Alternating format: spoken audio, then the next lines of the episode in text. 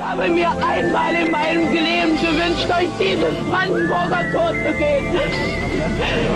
Ist das alles so schwer zu verstehen?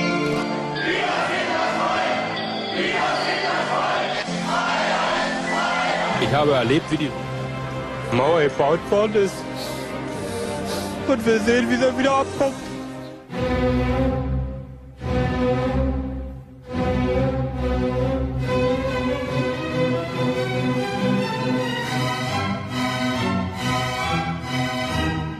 Ora viva, ouvíamos sons de 9 de novembro de 1989 na Bornholmer de Berlim.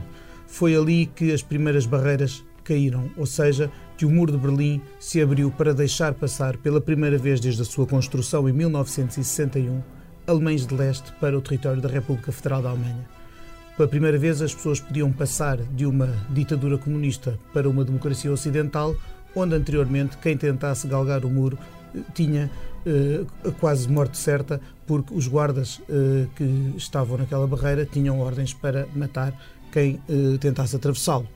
Bem-vindos ao quarto episódio do podcast O Mundo a Seus Pés, da secção internacional do Expresso, que, para assinalar o 30 aniversário da queda do muro, abordará hoje a Alemanha. E ninguém melhor para isso do que a Cristina Pérez, jornalista do Expresso, que veio há dias de Berlim, onde esteve em reportagem precisamente sobre este assunto. Olá, Cristina. Viva! Estamos a gravar na tarde de segunda-feira, 4 de novembro, cinco dias antes do aniversário da queda do muro.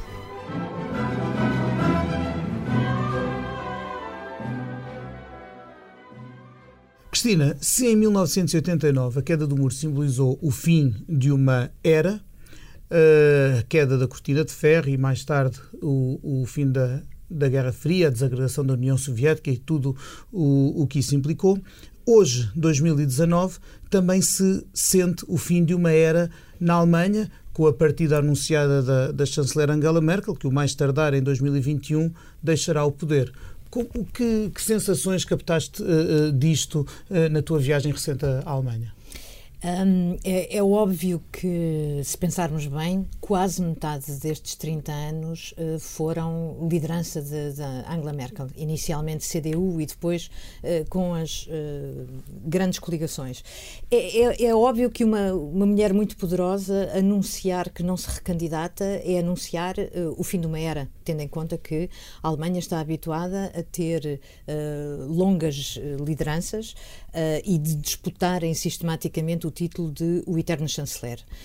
Um, a maneira como isso se sente é muito variada. Podemos pensar na subida da, da, da AFD, das votações da AFD uh, a leste. A AFD alternativa Alter... para a Alemanha, um partido de extrema-direita, xenófobo, anti-islâmico, ligado a, a, a partidos de, de, de, leste ou movimentos como o Pegida, que é contra a islamização do Ocidente abertamente, xenófobo uh, e uh, tudo o que não é desejável uh, em democracia. recentemente, quer em Saxon, em, na Saxónia, Saxónia-Anhalt e na Turíngia, de facto as, as, as votações aumentaram consideravelmente. Houve uma pessoa que eu entrevistei em Berlim que me disse uma coisa muito interessante: é que o impacto de 20% num Parlamento Estadual a leste é equivalente a 5% uh, eh, num, num Parlamento Ocidental, que são, é mais ou menos essa a diferença das votações, uh, tendo em conta que o que está praticamente e em vias de acontecer é o estabelecimento, uma espécie de normalização no sistema da alternativa para a Alemanha. Como é que se explica que, nesse, que no território da antiga República Democrática Alemã, na vulgo Alemanha de Leste, eh, haja este êxito tão grande de um partido eh, que vem do extremo, antissistema. Eh, são as dores ainda da reunificação alemã? São dores da reunificação alemã, mas é também uma coisa que foi praticamente tabu até os anos 90, que é Houve muita gente de extrema-direita que ficou uh, debaixo do regime socialista, ou seja, sobre a qual nunca se ouviu falar. Uh, há quem defenda, e eu sou, concordo, que a visibilidade da direita é, revela uma coisa que existia, ou seja, há sem dúvida as dores da reunificação, continua a haver uh, diferenças salariais, diferenças de acesso aos cargos da elite, de topo, que são, na sua maioria, na, na, na, na República Federal, ocupados por pessoas de origem ocidental, mas há, acima de tudo, também a revelação de qualquer coisa que existia, de fundamentalmente parado no tempo, se quisermos. Ou seja, que ficou submerso num regime de, de, de cor contrária e que emerge agora com a reivindicação do lugar, se quisermos, uh, podemos recuar imenso, podemos recuar séculos uh, à Prússia e, e, a territórios de, de, de, de, insatisfação e de luta, inclusivamente, com o que veio a ser o território uh, unificado da Alemanha. Pode-se falar ainda numa herança do que foi o período nazi? Sim, sim, sim. Sim, ou seja, um, qualquer comunista uh, na atualidade, como dirigentes políticos de, de, do ex-7 do partido uh, do, do, governo uh, da Alemanha de Leste, dizem com muita clareza que a, a esquerda no Ocidente vem de uma paternidade de esquerda, a, a, a, direita na, no leste é exatamente a mesma coisa, ou seja, são os filhos dos nazis.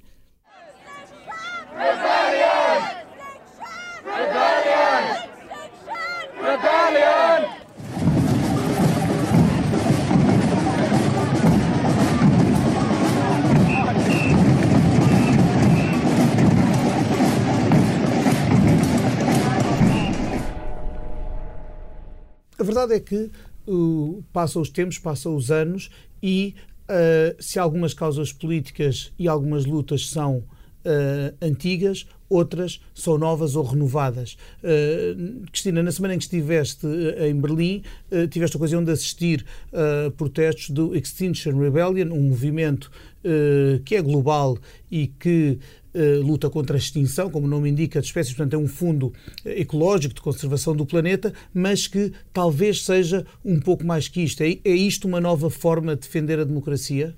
Esta, esta é uma forma de, de preservar a democracia, precisamente, ou seja, ao mesmo tempo que estas pessoas tomam as ruas, ou seja, é que na verdade bloqueiam a vida das pessoas que querem como correligionários. Eles querem que a população alinhe com eles e lute contra a extinção do planeta. Mas isto é feito dentro dos moldes da, da democracia, ou são seja, pacíficos, são ordeiros. pacíficos, são ordeiros, são calmos, negociam com a polícia. Um, é evidente que se nós pensarmos um bocadinho, Extinction Rebellion, Rebellion já tem em si o fruto de uma radicalização. Uh, não vamos comparar com, com, o que se passa em Hong Kong, mas uh, há um tempo para estas coisas funcionarem. No entanto, se uh, este movimento que nasceu há, há, um ano em Londres e que veio em força para Berlim e que tem uma adesão uh, alargada, um, está em simultâneo com outra coisa que é de fundo e que se calhar tem uma consequência mais importante na sociedade, que é o Fridays for Future, que põe as gerações a falarem umas com as outras. Ao mesmo tempo, há depois bolsas uh, de resistência, como as avózinhas contra a direita, que em alemão é Omas gegen Rechts, que é um grupo de, aliás, são muitos grupos de avós, precisamente, que disseram não aguentamos outra vez a direita a vir por aí em turbilhão sem fazer nada. Este, e dizem este é o tempo para voltar à rua. É, ou seja, o tipo de intervenção que, estas, que estes movimentos têm é completamente pró-democrático. Agora, uh, alguma coisa tem de acontecer. Uh, a mim disseram muito claramente em frente, naquele acampamento em, uh, em frente ao Bundestag, em Berlim, para o qual eles tiveram meses de negociações com a Câmara, com a polícia, para conseguirem e cumpriram uh, todo, tudo o que estava acordado, uh, mas uh, há, uma, há uma expectativa de que isto é o início, ou seja, isto não é uma semana que ainda por cima coincidiu com Londres, Paris, Amsterdão e Berlim, não é uma semana, isto é o início, não vai parar. E, e, e parece-me numa cidade como Berlim, que é absolutamente gigantesca, e que bloquear eixos centrais é capaz de não ser tão significativo como numa cidade como Lisboa, que, que faz um efeito tampão diferente. Mas, de qualquer das maneiras, se nós pensarmos que uh, na, na, aquela estátua do anjo, a Zigazoila, ter esse cruzamento ou essa rotunda bloqueada durante duas noites com a presença da polícia e a polícia não os tirar de lá ou enxutar tudo isto acontecer sem violência é de facto uma coisa com expectativa. Claro, estamos sempre a falar de uma disrupção da normalidade, do cotidiano. Pergunto, hum, nos últimos anos a Alemanha tem sido governada pela CDU numa, numa grande coligação com, com os sociais-democratas, o que deixa na, na oposição uh, uh, deixa a oposição mais para as franjas, são os dois partidos mais centrais do, do sistema, deixa a oposição mais às franjas. Já falámos da AfD na extrema-direita. À esquerda, na oposição, temos partidos como, como os Verdes, que têm subido muito, uh, e o Die a esquerda, portanto, que foi uma cisão do, do SPD. Um, eu pergunto, estes protestos têm alguma uh, ligação com a oposição de esquerda? Uh, são mais apolíticos ou são uma coisa que, vai para lá da política partidária? vai para lá da política partidária. É evidente que há um partido que, se tu quiseres, tem tem este discurso, que são os verdes, e por alguma razão eles têm ganho tanto protagonismo, não só na Alemanha, eh, como no Parlamento Europeu. O grupo cresceu imenso. Quero aproveito só para deixar aqui um esclarecimento a quem nos ouve, que os verdes alemães são um partido com uma, com uma dimensão e um peso muito maior, bom, claramente muito maior do que, do que, do que em Portugal, partidos como o Partido Ecologista aos Verdes, que, que não, Neste que não momento tem são essa, a segunda força são a segunda nacional. força, já estiveram no governo, o seu líder Jorge Cafischa foi ministro dos, dos negócios estrangeiros nos anos 90, são, são um partido com peso que não tem nada a ver com, com, com Portugal, que nós, por comparação, somos um país com muito, muito, muito fraco movimento ecologista. Aliás, não temos nenhum partido que se insira nesta tradição dos verdes europeus. O PAN, que tem crescido muito, é uma coisa que vem filoso até filosoficamente de, de, uma origem completamente diferente. E o Partido dos Verdes cá não, bom, não tem relevância uh, a esse nível. E, portanto, pergunto, é, é, é para aí que se dirige o, o voto ou a esperança de gerações jovens mobilizadas uh, que já nasceram e cresceram em democracia, que não têm memória do muro nem da ditadura comunista? Eu, eu acho que os verdes na Alemanha, uh, em particular na Alemanha, têm neste momento o único discurso político possível. Ou seja, é isso que as pessoas esperam. Ou seja, a, a realidade e, e o desenrolar da história deu-lhes razão. Uh, eles estiveram sempre, uh, de certa maneira, não à frente do tempo, mas o tempo é que no, no tempo certo ninguém desligou. Uh, e, e, neste momento eles têm o discurso da urgência. Ou são os únicos, ou seja, todos nós sabemos que a política é uma coisa lenta. Eu, eu, fiz essa pergunta. Realmente, quer dizer, estamos a falar de coisas urgentes, de agir, agir sobre a, a temperatura de subida do planeta. Portanto, há urgência e a política é uma máquina muito pesada. Mas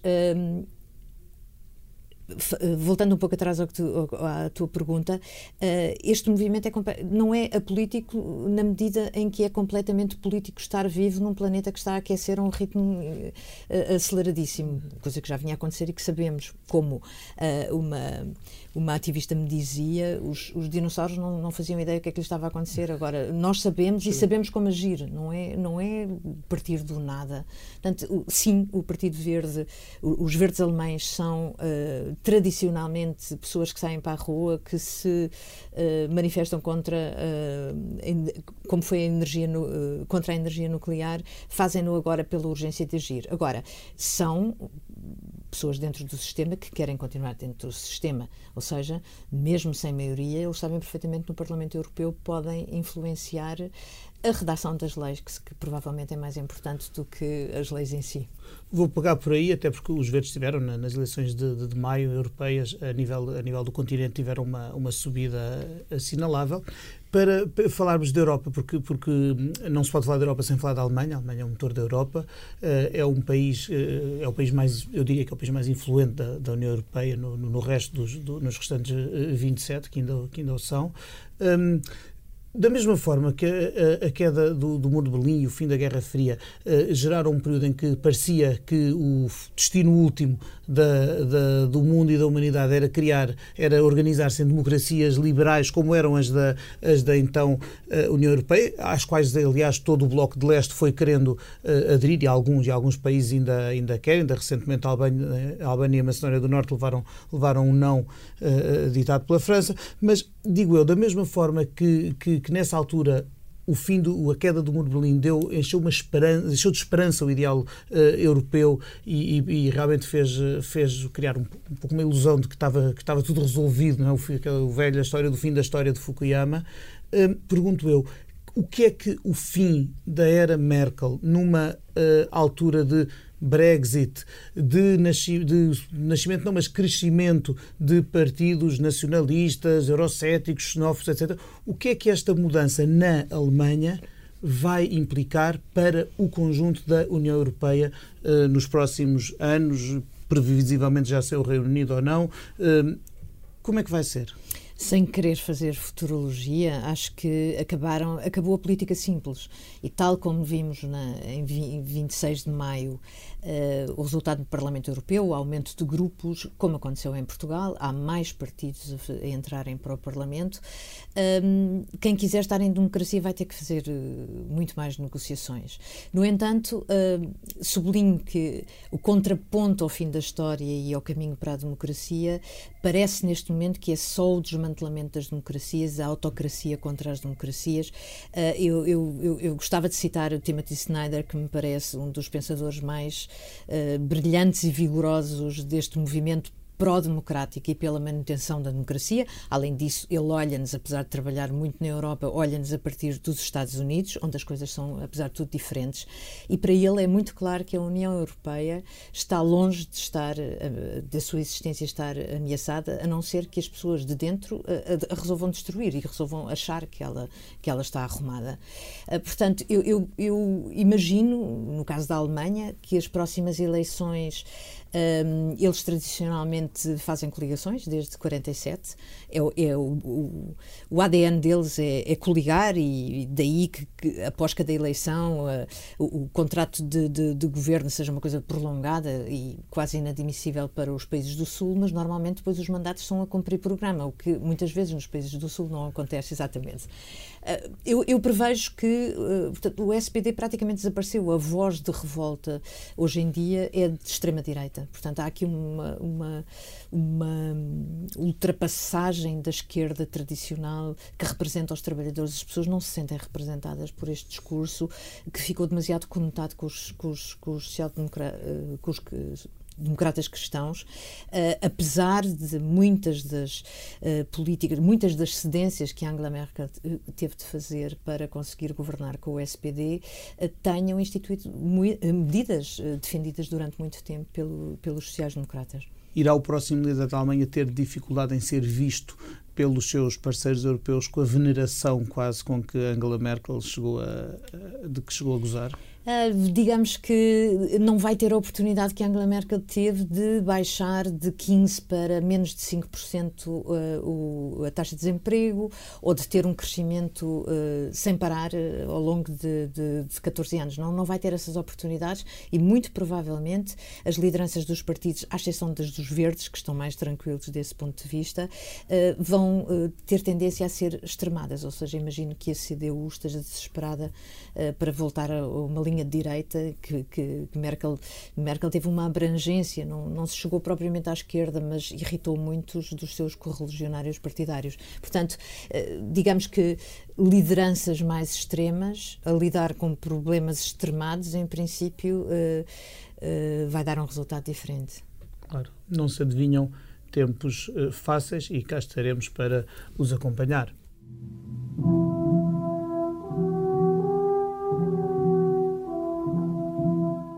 Nosso tempo está uh, a chegar ao fim, mas eu não posso despedir-me sem fazer uh, a pergunta da praxe, uh, desta vez à Cristina. Se pudesses ir para qualquer parte do mundo neste momento, onde é que era e porquê?